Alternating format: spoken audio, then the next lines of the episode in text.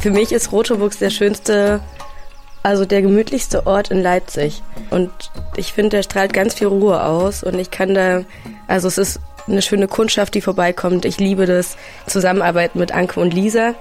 Also da ist irgendwie eine ganz schöne Beziehung entstanden und ist auch noch im Entstehen. Und die Bücher. Also ich stöber da auch weiterhin viel und verbringe auch meine Arbeitszeit damit, in Bücher reinzulesen.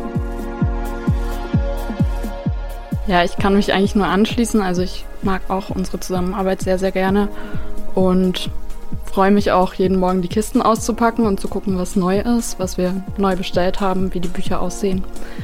Und ja, bei uns ist es mittlerweile auch so, dass wir einen ganz tollen Kundinnenstamm haben und eigentlich jeden Tag irgendjemand vorbeikommt, über den man sich riesig freut, den man länger nicht gesehen hat oder genau, mit dem man ein gutes Gespräch haben kann und sich austauschen kann. Auf jeden Fall kommt es vor, dass jemand reinkommt mit einer Vorstellung und dann doch mit was ganz anderem rausgeht. Ja klar, ähm, das passiert einem selber ja auch. An der Stelle sind wir eben kein Online-Buchladen, sondern ein Präsenzbuchladen und deswegen sind die Bücher auch da und deswegen kann man auch bei uns einen Kaffee trinken und ganz lange blättern und man muss auch gar nichts kaufen, das ist überhaupt kein Problem. Oder man kann auch mal die Zeitung lesen und und, und nur die Atmosphäre genießen. Das ist alles möglich und das ist auch von uns gewünscht und auch schön.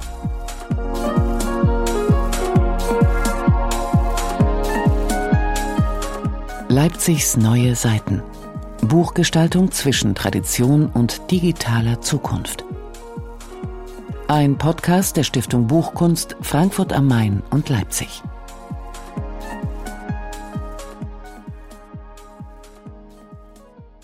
Herzlich willkommen zu einer neuen Folge von Leipzigs Neue Seiten, dem Podcast der Stiftung Buchkunst. Mein Name ist Nils Kahlefeld und ich möchte heute mit denen sprechen, die Bücher und darunter verdammt viele schöne Bücher an uns, an die Leserinnen und Leser bringen.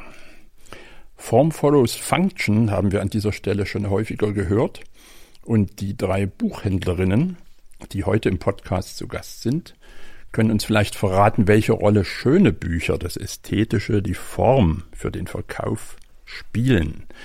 Und vielleicht erfahren wir auch, was die Schönheit der Theorie mit brennenden Autos und einer alten Kühlkammer zu tun hat. Verwirrend genug?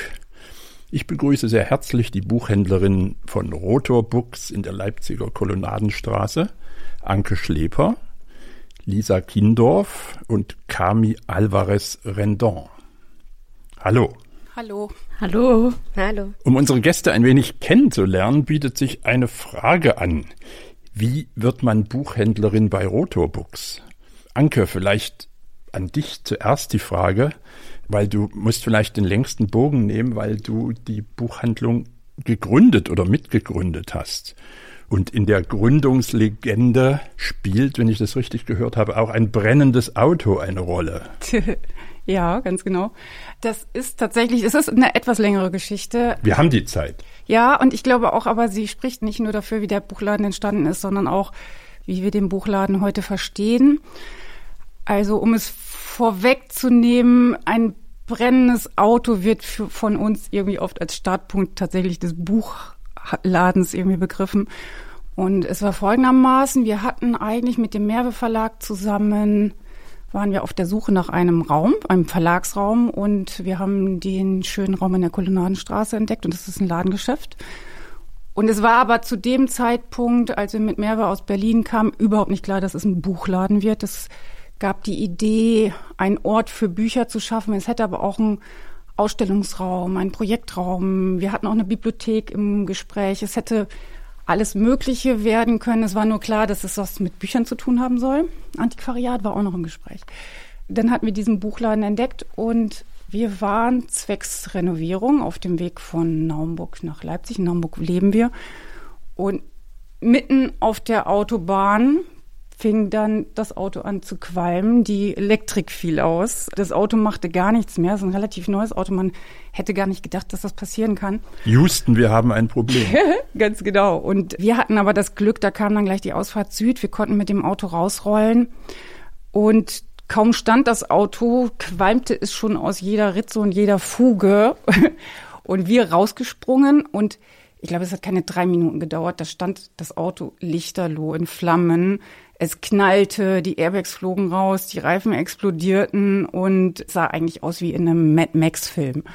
Und dann passierte das Übliche. Feuerwehr, Polizei, ADAC kam und das Ganze ging aber alles relativ schnell vonstatten. In einer halb, halben Stunde waren wir dann eigentlich von dem Tatort wieder entfernt und sind dann, weil wir das ganze Material zum Renovieren hatten, eben dann doch noch nach Leipzig reingefahren.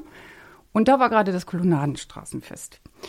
Und gegenüber von dem Laden, den wir dann später bezogen haben, war eine Bar aufgebaut vom Kunstverein, der ja schönerweise bei uns genau gegenüber ist. Und dort stand Daniel Niggemann, den ich zu dem Zeitpunkt gar nicht kannte, der aber die Bar betrieben hat. Der war Kurator der laufenden Ausstellung. Und ich mit meiner Riesengeschichte im Gepäck, ganz viel Adrenalin, habe mir ein Bier genommen und ihm mit dieser ganzen Geschichte zugetextet. Da habt ihr euch, da habt ihr euch kennengelernt. Das da war der, der Nukleus genau. sozusagen. Das war der Nukleus, da haben wir uns kennengelernt. Und Daniel war eben Direktor des dann ein Jahr später stattfindenden F-Stop-Festivals und hat mich, ob ich komme aus der Kunst, ich habe äh, Projektleitung in den Kunstwerken in Berlin gemacht, mich irgendwie, weil der Abend so nett war und auch wegen den ganzen Ereignissen im Hintergrund überreden können, die Produktionsleitung für das Festival zu machen. Und dann fing eigentlich alles an, weil dann wurde ich im Grunde genommen in dieses Ereignisbuchladen gezogen und musste es nicht mehr betreiben, weil das Festival wurde dann von den Verlegerinnen Anne König und Jan Wenzel kuratiert. Daniel war eben der Direktor. Ich habe die Produktionsleitung gemacht und wir haben dann auch festgestellt, Daniel und ich, dass wir wahnsinnig gut auch unter Stress miteinander arbeiten können. Und wir hatten halt beide für die Zeit nach dem Festival nichts zu tun und haben dann zusammen den Buchladen gegründet. Das war dann halt ein gemeinsames Interesse und das ist dann auch während des F-Stop-Festivals gewachsen. Die haben ja äh, die beiden Kuratorinnen, weil sie den Spector Verlag betreiben, auch viel ihrer Ausstellungen aus dem Medienbuch heraus entwickelt. Äh, es sind tolle Bücher, wie beispielsweise 1990 Freilegen, auch aus diesem Projekt hervorgegangen. Bei uns in der allerersten Podcast-Folge zu Gast. Ja, habe ich gesehen, auch das natürlich. Da schließen sich dann die Kreise und dann war es plötzlich äh, die Idee des Buchladens in der Welt und dann ist der von selber ein bisschen passiert. Wir haben eigentlich nur eine Setzung gemacht und dann ging es los.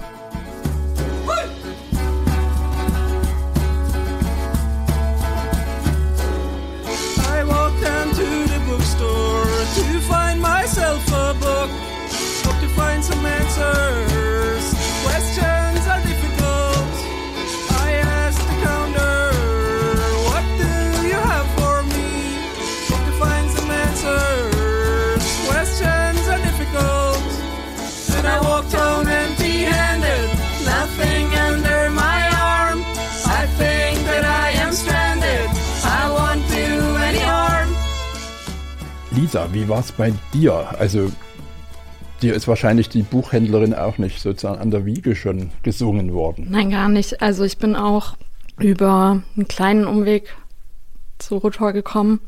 Ich habe Germanistik studiert und habe dann meine Masterarbeit hier in Leipzig geschrieben und habe dann nach, nach einem Praktikum gesucht. Und das habe ich im Merve Verlag begonnen und ja, habe dann im Rotor eigentlich immer gesessen und lektoriert für den Verlag. Wie praktisch, das ist ja alles ja. in einem Haus sozusagen. Ja. Ne? ja, und hatte dann sehr, sehr viele gemütliche Kaffeepausen mit Anke, in denen wir uns sehr gut verstanden haben. Und ja, dann bin ich so nach und nach ins Buchhandelsbusiness eingestiegen. Also eigentlich hat sie sich so reingesneakt. Sie hat so ja. viel Merbe gearbeitet und war dann immer da und ist dann so ganz natürlicherweise einfach bei uns in den Buchladen mit reingerutscht. Also eine Methode, sich unabkömmlich zu machen. Ja. Ganz genau. wann, wann bist du dazu gestoßen? Dann einigermaßen fest? Mm, einigermaßen fest jetzt vor eineinhalb Jahren. Eineinhalb Jahren, ja. Also noch relativ frisch. Aber noch frischer ist es bei dir, Kami. Du bist, glaube ich, die, die Jüngste im Team. Vielleicht ein paar Sätze zu deinem Hintergrund und ähm, wie du in die Buchhandlung gekommen bist. Ähm, ich studiere Theaterwissenschaft an der Uni Leipzig und wie bin ich zu Rotorbooks gekommen? Ich habe da jeden Tag abgehangen und Kaffee getrunken.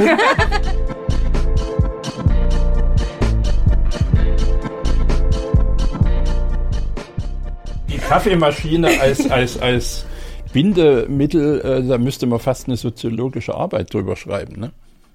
Ja. Aber ja. ich äh, entschuldige, äh, sorry, äh, ich habe nee, dich unterbrochen. Alles gut. Nee, ja, also ich habe da einfach äh, viel Zeit verbracht und gelesen und einen Haufen Geld für Bücher ausgegeben. ähm, und ja. habe mich irgendwie sehr wohl gefühlt in der Buchhandlung und mich mit Anke und Lisa gut verstanden. Vielleicht, vielleicht muss man auch dazu sagen, deswegen kann Gami die Geschichte gar nicht so gut selber erzählen, yeah. weil wir haben eigentlich Kami seit einem Jahr schon im Auge gehabt und gesagt, sobald wir uns das leisten können und der Buchladen das auch mitträgt, holen wir uns Kami in den Laden. Weil das müssen ja mehrere Sachen funktionieren. Man muss sehen, dass man jemanden hat, der sich inhaltlich gut auskennt mit den Büchern, die man da hat, der vielleicht auch noch Interessensgebiete hat, die unsere ergänzen und erweitern, wo ganz andere Felder nochmal draufkommen. Und dann muss tatsächlich auch einfach freundschaftlich, ein freundschaftliches Verhältnis da sein, weil wir sind jeden Tag alle gemeinsam zusammen da. Äh, nicht immer gleichzeitig, aber wir sehen uns sehr viel und das ist natürlich atmosphärisch auch sehr wichtig. Und es ist nicht ganz unwichtig, wenn der Kaffee schmeckt. Ja. also Kami, du konntest eigentlich gar nicht anders, als dort anzufangen. Ich konnte nicht anders, ja. In einem Podcast kann man ja nichts äh, sehen, sondern nur hören, unsere Stimmen. Vielleicht könnten wir unseren Hörerinnen und Hörern mal ein kleines bisschen eine Vorstellung davon geben, was die Aura dieses Ladens ausmacht.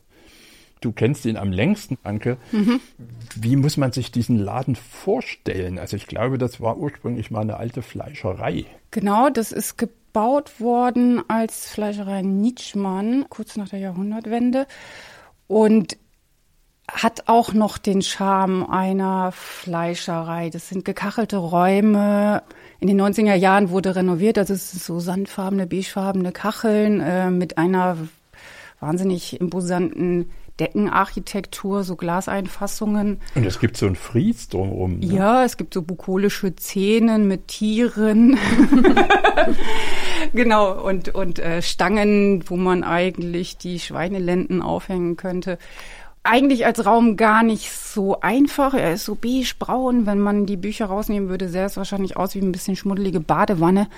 Aber Bücher adeln vieles, weiß man ja. Und jetzt ist es ein tatsächlich so ein sehr, also einer der schönsten Räume in Leipzig, muss man schon sagen. wir sind sehr glücklich, dass wir den bekommen haben. Kami, worauf freust du dich, wenn du früh auf Arbeit gehst? ähm, worauf freue ich mich? Ich, ich, für mich ist Rotoburgs der schönste, also der gemütlichste Ort in Leipzig. Und ich finde, der strahlt ganz viel Ruhe aus und ich kann da, also es ist eine schöne Kundschaft, die vorbeikommt. Ich liebe das Zusammenarbeiten mit Anke und Lisa. Also da ist irgendwie eine ganz schöne Beziehung entstanden und ist auch noch im Entstehen. Und die Bücher. Also ich, ich stöber da auch weiterhin viel und verbringe auch meine Arbeitszeit damit, in Bücher reinzulesen. Also das ist so, als wenn man als Konditor in seiner eigenen Konditorei eingesperrt wäre. Tja. Ja. okay. Wie ist es bei dir? Ja, ich kann mich eigentlich nur anschließen. Also ich mag auch unsere Zusammenarbeit sehr, sehr gerne und freue mich auch, jeden Morgen die Kisten auszupacken und zu gucken, was neu ist, was wir neu bestellt haben, wie die Bücher aussehen. Und ja, bei uns ist es mittlerweile auch so, dass wir einen ganz tollen Kundinnenstamm haben und eigentlich jeden Tag irgendjemand vorbeikommt, über den man sich riesig freut, den man länger nicht gesehen hat oder genau, mit dem man ein gutes Gespräch haben kann und sich austauschen kann. Klingt eigentlich fast nach Family und das bringt mich so ein bisschen auch nochmal dazu, den, den Fokus ein bisschen zu erweitern. Kolonnadenstraße, wo der Laden ist, ist ja sozusagen das Herz des Kolonnadenviertels. Das wurde von irgendwelchen Zeitschriften schon mal als die hipste Platte von Leipzig äh, bezeichnet. Dazu noch alte Gründerzeithäuser und inzwischen so eine Mischung aus äh, ja tatsächlich dem gemeinen Hipster und aber doch noch einer ganzen Menge alten Mietern.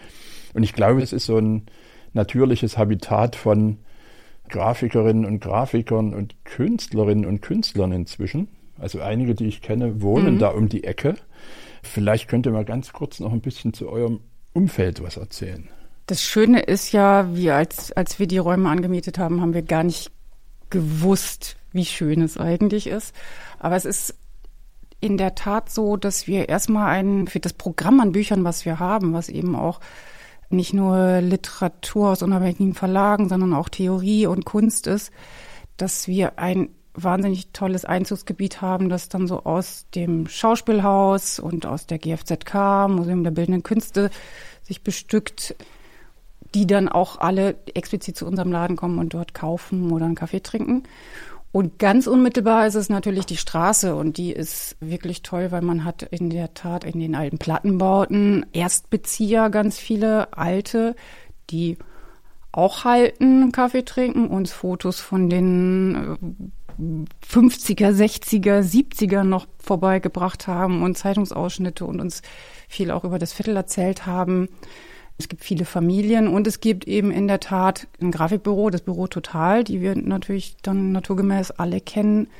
Annalena von Hellendorf, die war auch dort bei den Grafikern angesiedelt. Die hat uns dann, als wir ganz neu gegründet waren, unsere ganze CI und den tollen Schriftzug und äh, unser ganzes äh, grafisches Auftreten entworfen, was wirklich sehr toll ist und was sie äh, freundschaftlich gemacht hat. Und es gibt das Comic Festival, Snail Eye Cosmic Comic Convention. Das ist ein Comic Festival, ein queeres Comic Festival, was dann auch bei uns in der Straße angesiedelt ist, aber auch viele aus dem Kollektiv, die das äh, Festival betreiben, wohnen in der Straße.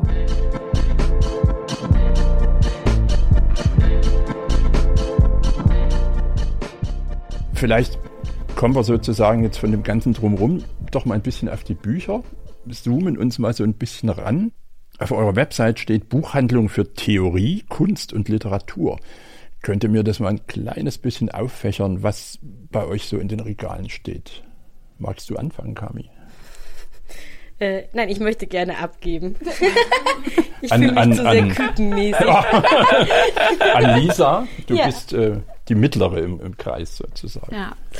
Ja, wir haben eigentlich ein relativ breit gefächertes Sortiment an feministischer Theorie, an Kunsttheorie, Ästhetiktheorie, politischer Theorie und haben auch, ja, ich würde sagen, entsprechende Belletristik, also schon ausgewählte Romane und aber auch Lyrik, die sich aber auch viel mit politischen Themen befasst. Und jetzt also nicht so dieses ganze Mainstream-Sortiment. Und ich bilde mir ein, ich habe bei euch schon Kochbücher irgendwo gesehen in der Ecke. Ja, wir haben eine kleine Kochbuchecke, eine kleine Kinderbuchecke, mittlerweile auch Comics. Mhm. Das geht gar nicht anders, wenn man Lina Ehrentraut im Haus hat. Ja. Und äh, die Literatur, äh, glaube ich, die am Anfang noch gar nicht so geplant war, mhm. ist, ist dann also das war so ein Try-and-Error-Prozess, ne? ja. die ist dann stärker geworden. Ja, also da muss man dann tatsächlich sagen, so ein Buchladen ist keineswegs statisch. Daniel und ich, als wir angefangen hatten, wir hatten einen extrem starken Fokus auf Theorie und Kunst und Kunsttheorie. Das liegt schlichtweg auch einfach an dem Background, den wir jeweils haben. Ich habe Philosophie studiert und Daniel hat als Kurator gearbeitet. Das waren so unsere Interessensgebiete, in denen wir uns ja auch dann jeweils sehr gut auskennen.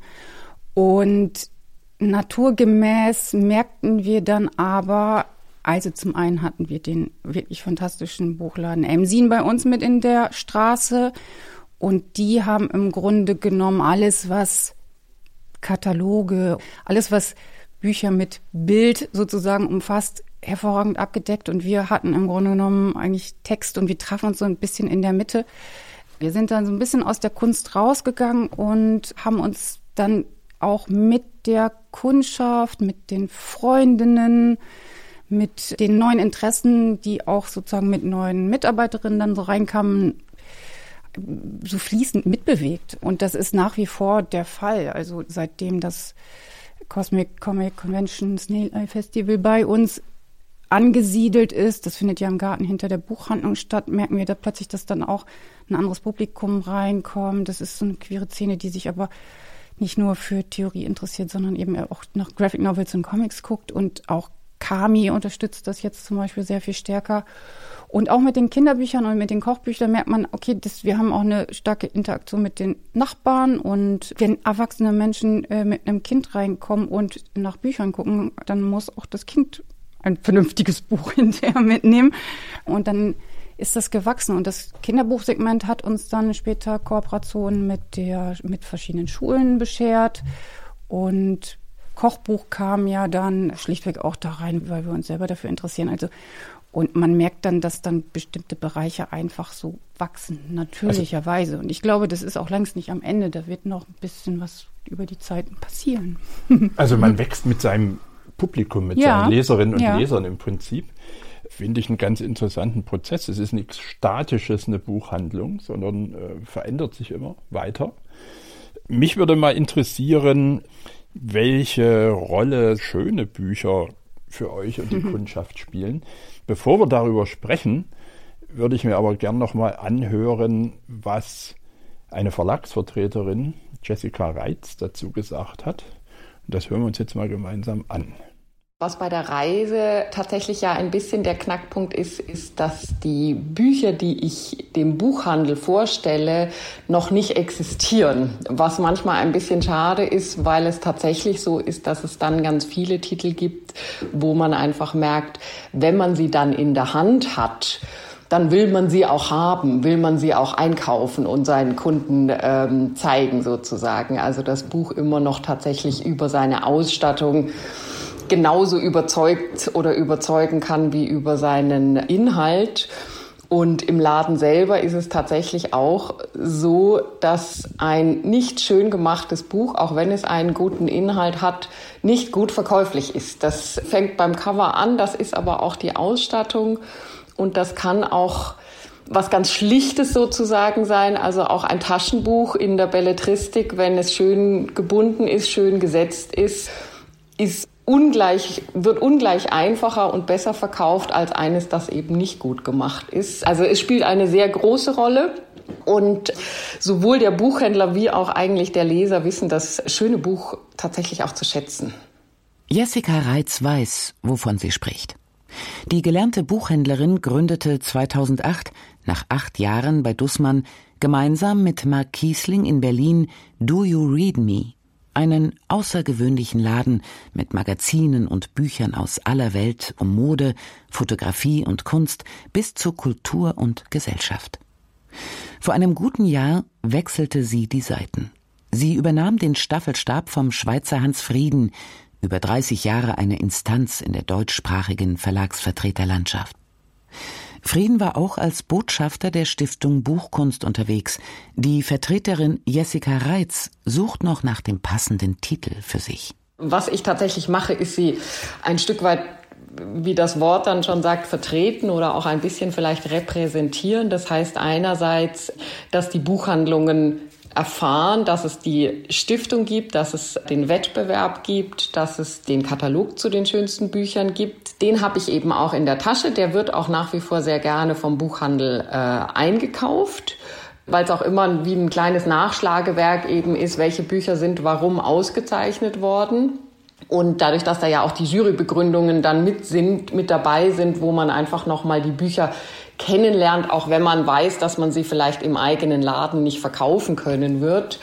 Und ansonsten andersrum gesagt, dass ich ein offenes Auge für quasi Inhalte für die Stiftung Buchkunst habe, also sei es Ansprechpartner, die vielleicht zukünftig in der Jury mitwirken können oder sei es vielleicht auch den einen oder anderen Verlag, als Tipp kennenzulernen, wo man sagt, ähm, weiß ich nicht, aus dem Kinderbuchbereich, da ist mir jemand aufgefallen, der ähm, könnte mal angesprochen werden, ob er vielleicht einreichen möchte. Also zu versuchen, ein, ein Scharnier zwischen dem Buchhandel und der Stiftung zu sein. Mit ihrem Job hat sich Jessica Reitz einen Traum erfüllt, den sie so oder so ähnlich schon während ihrer Buchhändlerlehre träumte. Ganz real durch die 150 schönsten unabhängigen Buchhandlungen Deutschlands zu reisen. Darunter sind kleine und auch ein wenig größere Läden von der Ostsee bis nach Bayern und, logisch, auch Rotor Books in Leipzig. Rotor Books ist äh, im besten Sinne eine Ausnahmebuchhandlung, weil ich finde, man, man sieht ihnen an, wenn man reinkommt. Also einerseits vom Ladenlokal her ist es eben auch schon mal was, was Besonderes, weil der Laden wunderschön ist. Und man sieht dem Laden sein Sortiment sozusagen an. Also die sind ja auch ein bisschen spezialisiert auf Theorie, zeitgenössische Kunst, Philosophie etc. Und da merkt man dann aber, dass die Inhaber einfach wirklich die Sachen da haben, die sie da haben wollen. Und man da Sachen entdeckt, die man sonst, selbst wenn sie vielleicht ein anderer Buchladen hätte, nicht sehen würde, weil es immer auch so ein bisschen ja drauf ankommt, wie zeigst du dann am Ende die Bücher doch. Es ist ein herzliches Hallo erstmal. Es ist ein über Gott und die Welt reden, bis man dann anfängt, über die Bücher zu reden. Und das ist eigentlich auch immer das Schöne. Es sind keine klassischen Verkaufsgespräche, sondern man spricht über Gott, die Welt und die Bücher dazu. Ja, soweit äh, die Verlagsvertreterin Jessica Reitz, die bei Rotor Books natürlich auch aus- und eingeht. Jetzt möchte ich aber die Frage, welche Rolle schöne Bücher für euch und eure Kundschaft spielt, wirklich nochmal stellen. Wie wichtig ist das? Also bei Theorie denkt man ja eher, uh, Hauptsache Trichter oben draufschrauben, Theorie rein, passt. Aber nein, Schönheit, Ästhetik spielt auch eine Rolle. Ja, natürlich. Also zum einen äh, unser Mitbewohner im Buchladen ist der Merve Verlag und jeder, der überhaupt Theorie liest, kennt natürlich auch die ikonisch gestalteten Einbandgestaltungen mit der Raute. Das ist ja sozusagen der Background, mit dem wir dann auch schon gekommen sind. Alleine mit den Büchern könnten wir eigentlich einen Laden betreiben. Vielleicht dann auch eher ein bisschen als Ausstellung und äh, Buchhandlung und Bibliothek in einem. Ich selber komme aus dem ich habe während meines Studiums im Antiquariat gearbeitet und äh, ich habe. Darf man fragen, in welchem? Ja, also ich habe gelernt. Das war während meines Philosophiestudiums und war auch tatsächlich ein fantastischer begleitender Job dazu. Und das war das Antiquariat Koch in Frankfurt am Main. Da war ich acht Jahre und dann war ich noch mal gemeinsam mit meiner Zwillingsschwester zwei Jahre in dem Antiquariat Marx. Das ist auch das Antiquariat, wo Joschka Fischer, also Buchhandlung und Antiquariat Marx, wo Joschka Fischer gelernt hat, sozusagen seine Buchhändler. Also noch vor Putztruppenzeiten sozusagen. Noch vor Putztruppenzeiten, ganz genau, ja. Naja, und der Name Rotor, der hat auch damit zu tun, weil ich habe den Namen Rotor zum allerersten Mal gesehen auf einem Cover, oben klein. Und das ist die erste Publikation von Ferdinand Krivet. Der war dann 19 und das war noch zwei Jahre, bevor er überhaupt seine erste öffentliche Ausstellung gemacht hat, wo er diesen Text produziert hat. Und es ist eine irre Erzählung. Das ist ganz wüst also der, der, Monolog eines wüst erzählenden Ichs, so zwischen Raserei und Stottern. Rotorradio von Ferdinand Krivet. Immer das, immer das, immer das, immer das, immer das, immer das,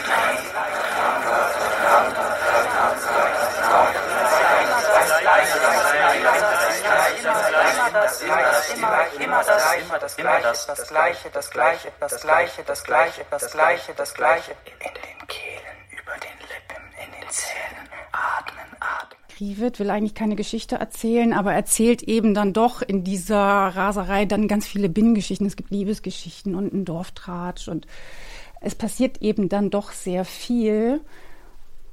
Und so ein bisschen stelle ich mir durchaus auch so einen Laden vor. Es ist wie so ein Container, wo dann sozusagen viele Geschichten von selber so einfach sich entwickeln und entstehen. Genau. Krivet ist ja ein wunderbares Beispiel dafür, wie äh, sozusagen Inhalt und Form Ganz genau. ineinander gehen. Ja. Also ich erinnere mich, äh, äh, Jan Wenzel von Spector Books ist ein ganz großer Fan von äh, Apollo America. Mhm quasi ein, ein, ein, wenn man so will, ein Künstlerbuch in, ja. in Serie bei, ja. bei Surkamp erschienen. Ne? Genau, das war tatsächlich auch das allererste antiquarische Buch, was ich mir gekauft habe. Oder das erste Sammlerstück. Das war tatsächlich ein Objekt, das ich haben wollte. Die Preise gehen dafür gerade wieder hoch, habe ich gehört. Ja, ich persönlich interessiere mich dann für diesen ökonomischen Aspekt nicht so, sondern äh, schlichtweg auch, weil ich das Geld dafür nicht habe, um jetzt richtig Sammler zu sein. Aber es ist ein tatsächlich ein typisches Surkamp-Buch, äh, sticht vielleicht heraus durch diese Umschlaggestaltung nochmal. Aber es ist und bleibt äh, ein Surkamp-Taschenbuch und es gibt schon auch eine ganze Reihe von schön gestalteten Taschenbüchern, auch im Theoriesegment, die das tragen, so wie die Ferdinand Krivet Rotor-Geschichte. Das ist auch eine Textcollage. Das ist nur auf einer Seite gesetzt und nimmt so ein bisschen diese Bildmontagen, die er dann später entwickelt hat, nochmal vorweg. Ne? lasst uns mal von dem Ferdinand Kriebet, der toll ist, aber vom antiquarischen Sammelbereich nochmal in den Laden gehen. Ihr präsentiert ja möglichst äh, viele Bücher frontal, wenn ich das richtig sehe. Ne? Mhm. Also warum ist euch das wichtig? Also was, was steckt hinter dieser Idee, wie ihr eure Bücher zeigt? Das muss ja auch ein bisschen was mit der ästhetischen Qualität der Bücher zu tun haben. Also ich finde das ganz spannend, weil ich lerne ja auch was dadurch. ich frage mich, ob das so sehr mit der ästhetischen Qualität unbedingt zusammenhängt. Oder ob es auch darum geht, äh, welche Bücher, also was für ein Inhalt in den Büchern ist, die wir irgendwie ausstellen. Ja. Also bei euch steht äh, auf jeden Fall die inhaltliche Seite ganz vorn. Das gibt es ja glaube, auch bei Büchern sozusagen, die Leute, die am liebsten das Buch mit, mit Handschuhen anfassen und sich kaum getrauen, das umzublättern und wo das Buch so ein, so ein erratisches Objekt ist. Ich würde sagen, das ist unterschiedlich. Also ich würde ja. meinen, dass wir da ähm, unterschiedliche Personen sind und das geht tatsächlich miteinander Hand in Hand. Also die frontal präsentierten Bücher sind auf jeden Fall so gezeigt, dass man, das ist eine Aufmerksamkeitsökonomie. Wir möchten natürlich so Fokus lenken. Und das kann inhaltlich sein, es kann aber auch tatsächlich mal den gestalterischen Aspekt eines Buches herausheben, wobei wir als Theorieladen tatsächlich eigentlich dann doch häufiger vom Inhalt herkommen, würde ich mal sagen. Es gibt im Theoriebereich einige Verlage, die tatsächlich ein ästhetisches Programm haben, was man auch benennen kann. Fitzcarraldo zum Beispiel macht wunderschöne Theorie als auch Essaybände. Äh, den Merve Verlag habe ich ja schon genannt. Äh, Mattes und Seitz hat äh, toll gestaltete Bücher. Und selbstverständlich macht das auch etwas mit einem, wenn man neue Bücher bekommt und die ansprechend sind, dass man sie dann natürlich eher stellt, äh, sozusagen frontal stellt. Dennoch gibt es aber auch sagen wir, pragmatisch gestaltete Bände, ähm, die heben wir dann, wenn uns der Inhalt wichtig ist, auch auf die frontale Wand. Genau.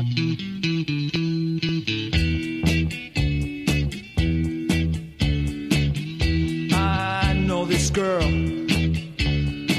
this very special girl, and she works in a library, yeah. Standing there behind the counter, willing to help with all the problems that I encounter. Helps me find Hemingway, helps me find Genet, helps me find Brecht, helps me find Chandler, helps me find James Joyce. She always makes the right choice. Kommt das vor, dass eine Kundin, die will meinethalben irgendwas über äh, französischen Poststrukturalismus wissen und geht mit einem wunderbaren, in Leinen gebundenen Gedichtband. Kommt sowas, kommt sowas auch vor? Auf jeden Fall kommt es vor, dass jemand reinkommt mit einer Vorstellung und dann doch mit was ganz anderem rausgeht. Ja, klar. Ähm, das passiert einem selber ja auch. Insbesondere, wenn man nicht einen ganz bestimmten Titel im Kopf hat und dann lässt man sich auf den Laden und die Leute, die da sind, ein und es passiert natürlich auch was mit im Gespräch und man kann auch plötzlich mit einem Roman nach Hause gehen, obwohl man eigentlich ein Kochbuch haben wollte oder ein Theorieband.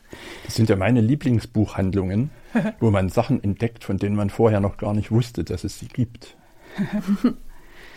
Naja, klar, das gehört natürlich aber eigentlich auch zu einem Buchladen dazu. An der Stelle sind wir eben kein Online-Buchladen, sondern Präsenzbuchladen und äh, deswegen sind die Bücher auch da und deswegen kann man auch bei uns einen Kaffee trinken und ganz lange blättern und man muss auch gar nichts kaufen, das ist überhaupt kein Problem. Oder man kann auch mal die Zeitung lesen und und, und nur die Atmosphäre genießen. Das ist alles möglich und das ist auch von uns gewünscht und auch schön. Empfehlt ihr auch Sachen oder wie, wie ist es so kundenpsychologisch? Also wenn jemand da so unentschlossen so ein bisschen rumschnörkelt, ähm, empfehlt ihr dann auch äh, Dinge? Kommt man da leicht ins Gespräch? Wie muss man sich das vorstellen?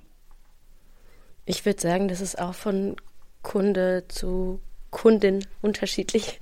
Und dann gehört schon auch ein Feingefühl dafür, ob die Person jetzt gerade überhaupt in Kontakt treten möchte oder nicht. Aber ja, es werden, also ich, ich übe mich da drin, Sachen zu empfehlen. ja, und wir werden schon also richtig oft auch gefragt, was Ja. wir jetzt so weiterempfehlen würden und ja, gehen dann selber nochmal so durch die Reihen und gucken so, okay, was Ja, das ist Finde ja ich eigentlich gut. spannend eigentlich. Ne? Was, was total wichtig, glaube ich, von Anfang an für den Laden war, das sind äh, seine Veranstaltungen. Also das war, glaube ich, von vornherein so gedacht, als, als Ort der Begegnung. Mhm. Ne? Was macht ihr da? Alles, was mit Büchern zu tun hat. Geht's denn auch ein bisschen konkreter? Das ist aber auch das Schöne, genau. Also wir, wir haben konventionelle Lesungen, wir haben aber auch Performances, wir hatten schon eine Theateraufführung in unseren Schaufenstern. What? Eine Theateraufführung? Genau, das, Wie muss man sich äh, da muss ich äh, zwei Sätze noch bitte. das ist ein Dramaturg, der auch in der Straße gelebt hat, Tim Kahn.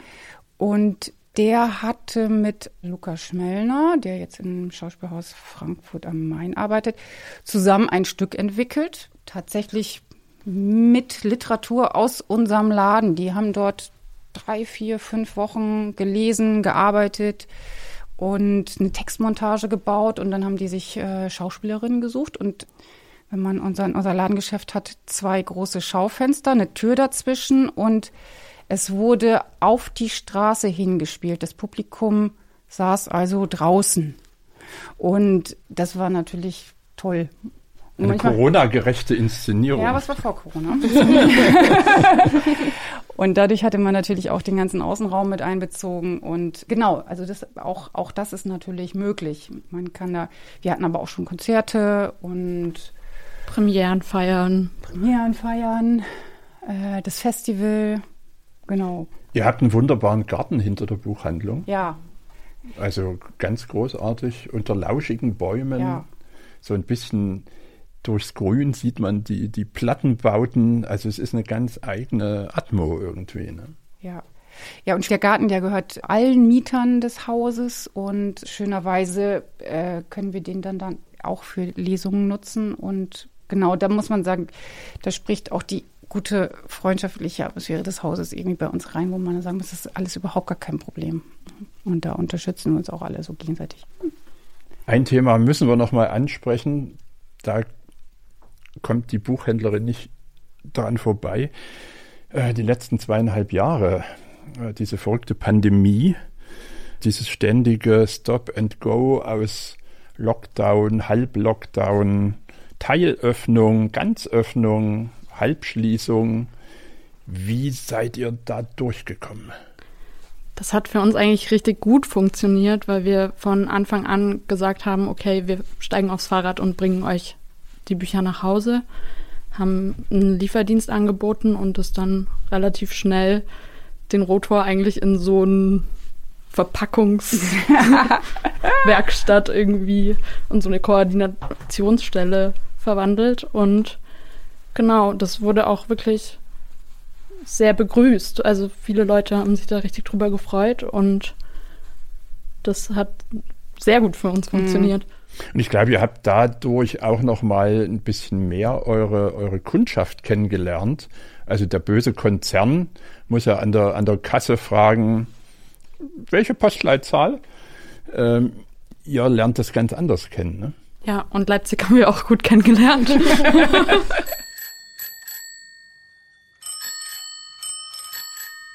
Naja, und man darf auch nicht vergessen, der erste Lockdown, das war im Frühjahr und das Wetter war fantastisch. Die Autos sind nicht gefahren und man konnte dann plötzlich mit ganz viel Büchern im Gepäck über die freien Straßen radeln und das hat auch Spaß gemacht. Dann äh, alle saßen ja eigentlich hinter verschlossenen Türen und durften kaum raus und wir kamen dann mit Büchern. Also man kommt eigentlich jedes Mal mit einem Geschenk und kriegt sehr viel gute Laune zurück und trifft sowohl alte Kundinnen wieder, die man so kennt und Freundinnen, aber wir haben auch ganz viele eben dann neu hinzugewinnen können und das war für uns tatsächlich äh, Gold wert. Das war schon richtig gut.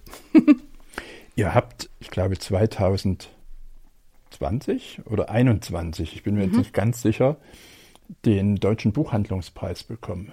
2020 war das. 20, genau, Mhm, genau. Darf man fragen, ohne indiskret zu sein, was ihr mit der Kohle gemacht habt? Veranstaltung, in der Tat. Das, ich glaube, das, also zum einen ist es sicherlich auch der Grund, warum wir den Preis bekommen haben, weil wir uns tatsächlich von Anfang an sehr stark eben auch um Vermittlung gekümmert haben. Und man muss sagen, wir machen das wahnsinnig gerne und das macht total Spaß und es reißt uns auch so ein bisschen aus so einem Alltagstrott raus und wir können immer neue Sachen planen und uns Ausstellungen und Projekte und alles überlegen. Und wir haben natürlich dadurch auch mehr Kontakt zu den Autorinnen und den Verlegerinnen. Aber schlussendlich, das kostet natürlich auch einfach Geld. Also einfach nicht nur unsere Arbeitszeit, sondern auch die Technik, die wir dafür angeschafft haben. Mittlerweile haben wir ein Großes Partyzelt. Das haben wir uns in der Pandemie geholt, um dann weiterhin schöne Veranstaltungen machen zu können. Also wir investieren da auch rein und haben auch noch zwei Salons im Grunde genommen, also Lesekreise, zwei philosophische Lesekreise, die wir auch noch betreuen. Das, würde sagen, das ist das Engagement, das dann einmal einerseits belohnt wurde und das wir dann aber auch weiter füttern. Das ist dann selbstverständlich. Und jetzt können wir auch dementsprechend bessere Honorare an unsere Autorinnen zahlen. Yippie, da werden die sich sehr freuen. Eine Klammer müssen wir noch schließen. Ich habe in meiner Anmoderation so geheimnisvoll orakelt von einer Kühlkammer der ehemaligen Fleischerei. Die gibt's ja immer noch. Habt ihr damit eventuell irgendwas vor? Unser Ausstellungsraum wird. Also, Möglicherweise mal- auch unsere Bar. Lasst mich mal ein bisschen an diesem Brainstorming teilhaben und unsere Ja. Hörerinnen auch. Äh, wie groß ist das Ding? Passt da eine, eine, eine Person allein schon rein? Und was habt ihr damit vor? Das, ich würde sagen, wir passen da alle drei auch hintereinander hervorragend rein. Und es ist auch breiter. Ja, aber es ist schon wie eine Kühlkammer, muss man sich vorstellen. Also wie eineinhalb Matratzen in der Länge an, neben, äh, aneinander gelegt. Also der ist schon doch sehr klein und der ist eben typisch Kühlkammer, auch so ganz schwer dick verkleidet mit einem großen Kühlaggregat an der Decke. Und er hat durchaus auch etwas Beklemmendes, wenn man sich vorstellt, dass die Tür hinter einem zugeht, weil dann ist Schluss. Da, da fällt mir Gregor Schneider mit seinem Haus Uhr ein. Ja, ganz genau. Oder die Zellen, die er, die Gefängniszellen, die er später gebaut hat. Also man kann das auch beklemmend sehen, aber es ist gleichzeitig dadurch, dass es vielleicht ein ungewöhnlicher Raum ist, ist er auch sehr attraktiv. Das sind Metallwände. Und von Anfang an hatten wir den Raum gesehen und gesagt, da machen wir eine Bar rein oder da müssen wir eigentlich eine Ausstellung machen. Man kann sich auch eine eins zu eins Lesung darin sehr gut vorstellen oder eine Performance. Vielleicht macht man, plakatiert man den auch rundum und macht dann eine schöne Comic-Ausstellung da rein. Alles Mögliche. Also wir haben ganz viele Ideen. Manchmal sind die am nächsten Tag nicht mehr so gut, aber aber es haben auch etliche Ideen überlebt und das werden wir auf jeden Fall noch machen. Wir müssen nur suchen noch ein bisschen nach äh, einem geeigneten Zeitraum, weil wir wollen dann schon vier bis sechs in Serie machen, damit das ein Konzept wird. Genau. Also das Schöne kann auch sein, lernen wir äh, sozusagen die Phase des Ideenschmiedens und wo man sozusagen sich noch nicht festlegen muss. Man könnte, man könnte dies, unbedingt. man könnte das. Also Spektrum reicht von Bar bis eins zu eins Lesung oder Ausstellungsraum. Oh, ja, unbedingt. Und das Schöne ist natürlich auch, dass das dadurch nicht abgeschlossen ist und äh, wir uns dann mh, für diesen Laden, aber auch andere Orte dann immer doch wieder neue Sachen ausdenken. Das leuchtet mir sofort ein. Wir laufen schon wieder ein bisschen aufs Ende zu. Ich wollte euch noch was vorschlagen. Mögt ihr unseren Hörerinnen und Hörern zum Schluss noch ein schönes Buch empfehlen, das euch in der letzten Zeit selber bewegt hat? Wollt ihr das? Ich habe ganz viele. Okay, dann fängst du an, äh, Anke, und ihr könnt noch einen Moment überlegen. Das ist tatsächlich ein bisschen eher die Qual der Wahl. Ich nehme ich nehm die Woche von Heike Geisler. Das ist ein Buch, es ist nicht nur ein fantastisches Buch. Heike Geisler ist auch von Stunde Null an mit unserem Laden verbunden. Sie hat mit Saisonarbeit die allererste Lesung, äh, während der allerersten Lesung in unserem Laden den Laden eigentlich mit eröffnet. Und dann haben wir eigentlich die Entstehungsgeschichte des neuen Romans die Woche mitbegleitete. Wir hatten auch, als das Buch noch gar nicht gedruckt und im Vertrieb war, die Bachmann-Lesung bei uns, die dann Heike da bei uns im Laden gemacht hat. Da war ja Pandemie und es konnte nicht in Klagenfurt stattfinden und äh, wurde dann schönerweise bei uns im Laden gedreht. Kann man sich alles noch angucken. Und deswegen waren wir von Anfang an an diesem Roman sehr nah dran. Und die Woche handelt von, es ist schwer zu erzählen, es ist eine komplexe Geschichte. Es handelt von einer jungen Frau und ihrer Freundin Konstanze. Die beiden sind die proletarischen Prinzessinnen, die eigentlich eine alltägliche Woche in Leipzig erleben und dort kehren die Montage ständig wieder. Die brechen jedes Mal in die Woche wieder ein.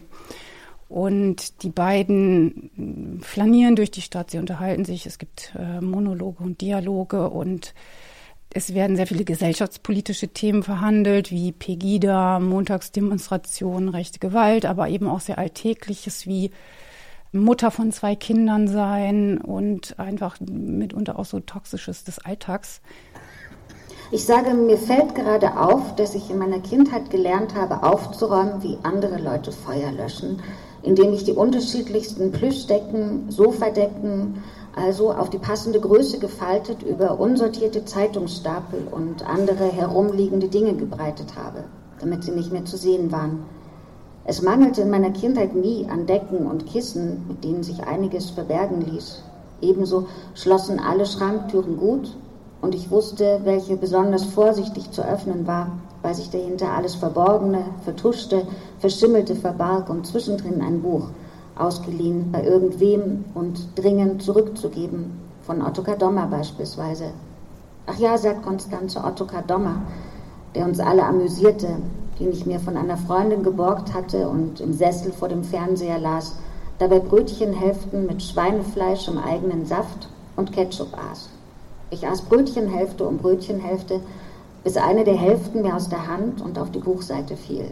Ich wusch die Seite panisch ab, ich trocknete sie mit Geschirrtüchern. Ich versuchte, den orange gewordenen Ketchupfleck wegzureiben, wegzudenken.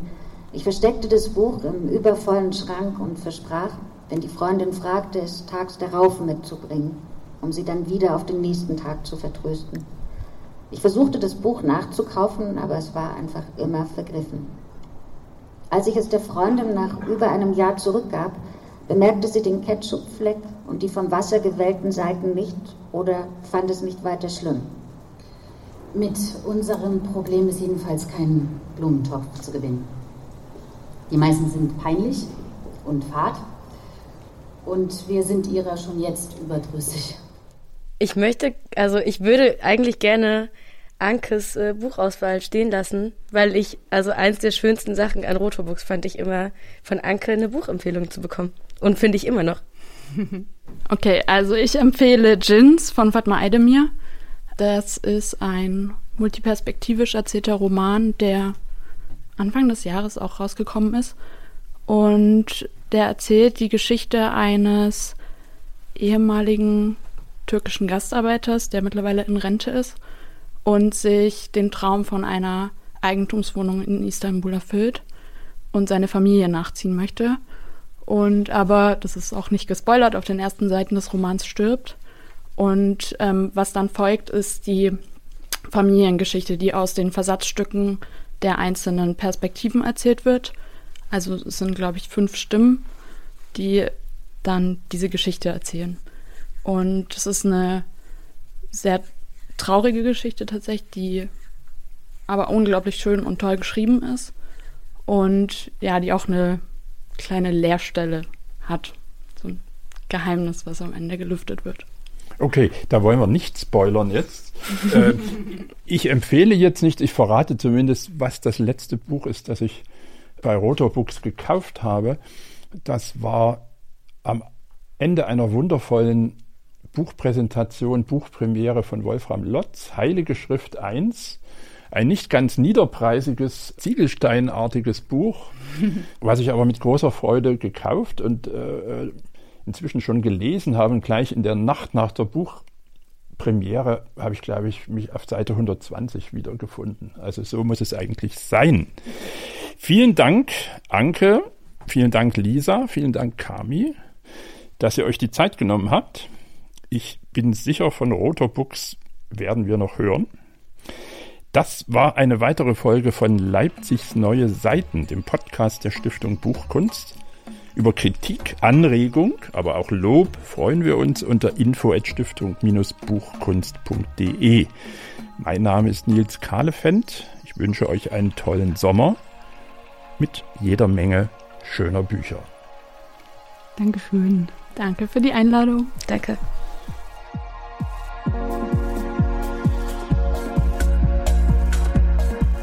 Leipzigs neue Seiten. Buchgestaltung zwischen Tradition und digitaler Zukunft. Ein Podcast der Stiftung Buchkunst Frankfurt am Main und Leipzig.